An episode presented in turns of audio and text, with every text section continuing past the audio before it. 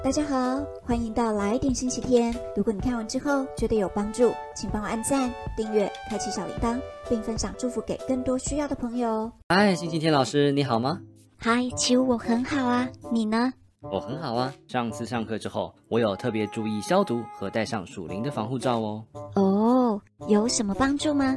我觉得我的心灵比较健康了，也可以跳脱出一些负面的想法。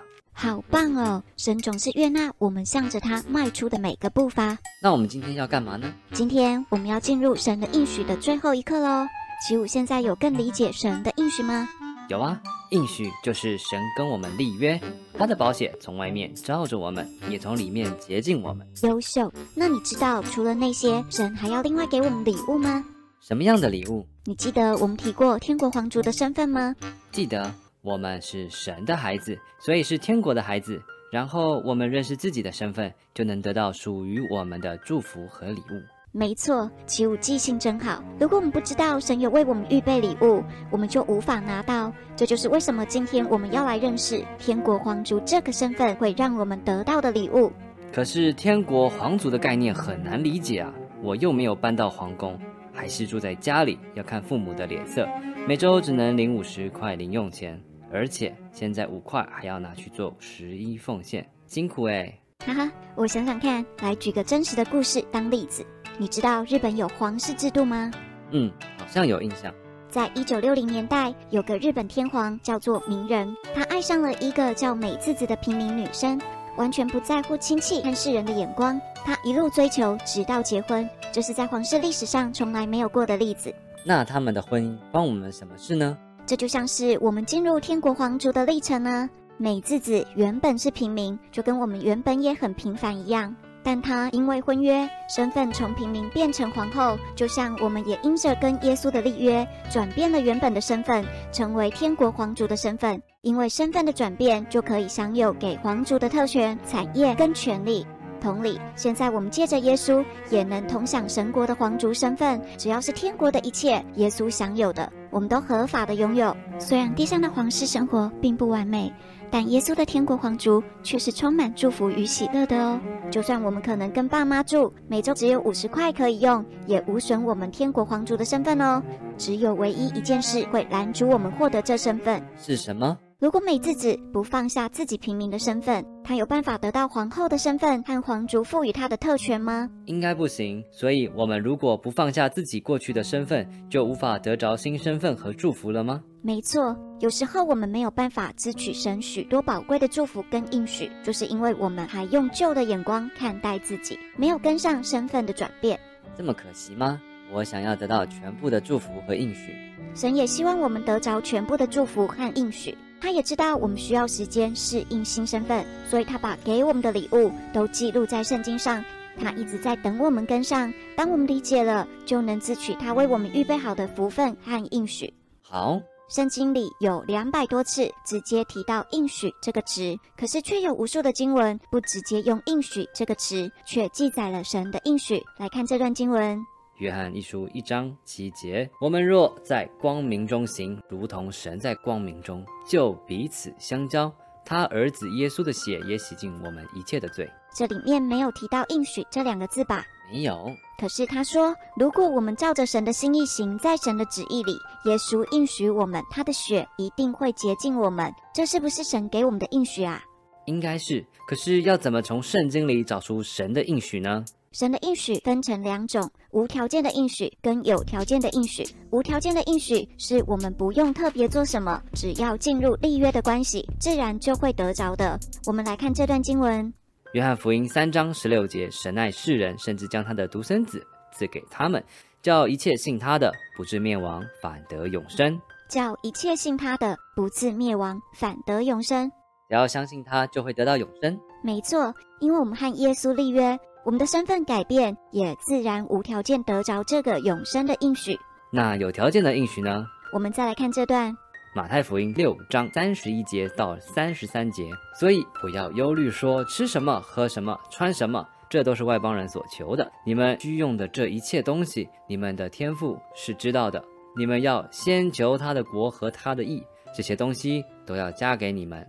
是不是我们除了相信他之外，还必须要先求他的国和他的义呢？当我们先寻求他的国和他的义，神应许要将我们需要的东西给我们。那为什么神要给我们带着条件的应许呢？因为神要我们学习建立关系，在神国里，关系是很重要的。神想和我们建立有来有往、互相交流的关系。我问你哦，如果你有一个很喜欢的朋友，你会不会想和他分享好东西呢？当然会啊，我会记得他喜欢的东西，也记得下个月就是他的生日，我已经准备好要给他的礼物了。哇哦，起舞真用心。对呀，如果是我的生日，他也会记得为我庆祝。没错，在彼此相爱甚至立约的关系中，我们因为爱而付出，并且期待对方也一样顾念我们。同理，神和我们之间也是这样互相交流、彼此相爱的关系。他因为爱我们而付出自己的生命，因此我们可以得着新的身份和祝福。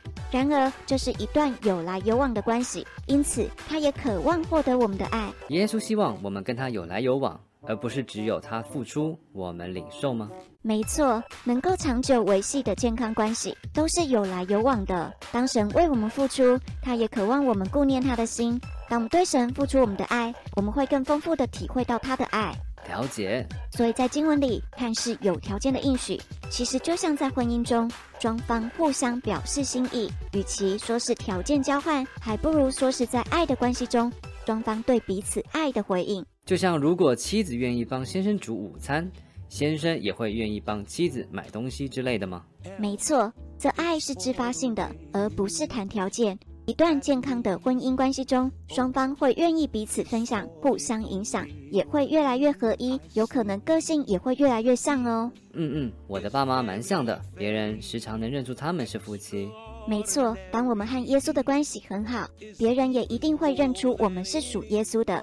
看见耶稣在我们的生命中赐下应许的轨迹，使神的恩典能力从我们身上流出，我们的生命也会反映耶稣借由我们彰显出来的荣耀。举手投足不再一样，这也是耶稣在我们生命中所做，让世人看见我们是属于他的，认出我们跟他的关系。所以，若我们多跟神有好的关系，也会变得不一样吗？那是一定的。因着我们和神所连接的好关系，我们可以无条件的分享彼此。别人能从我们的身上看到耶稣，跟耶稣给我们的祝福，与耶稣合而为一。耶稣的荣耀将会透过我们而彰显出来。那么，我也会散发天国的荣光。没错。不过，撒旦可能还是会试着欺哄、偷窃、杀害、毁坏神要给我们的应许。若是我们明白自己的身份，用心经营跟神的关系，就能够持守神给我们的应许。所以我需要常常提醒自己，天国皇族的身份，保护好神的应许。嗯，神爱我们，在乎我们，他要我们明白，他要给我们的应许和祝福是谁都不能够夺走的。我们需要认识圣经里面所有神的应许，才会珍惜跟用心经营我们跟神之间爱的关系，得着天国所有的祝福。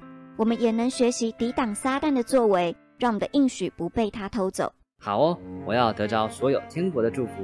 那么结束前，请七五来带大家祷告吧。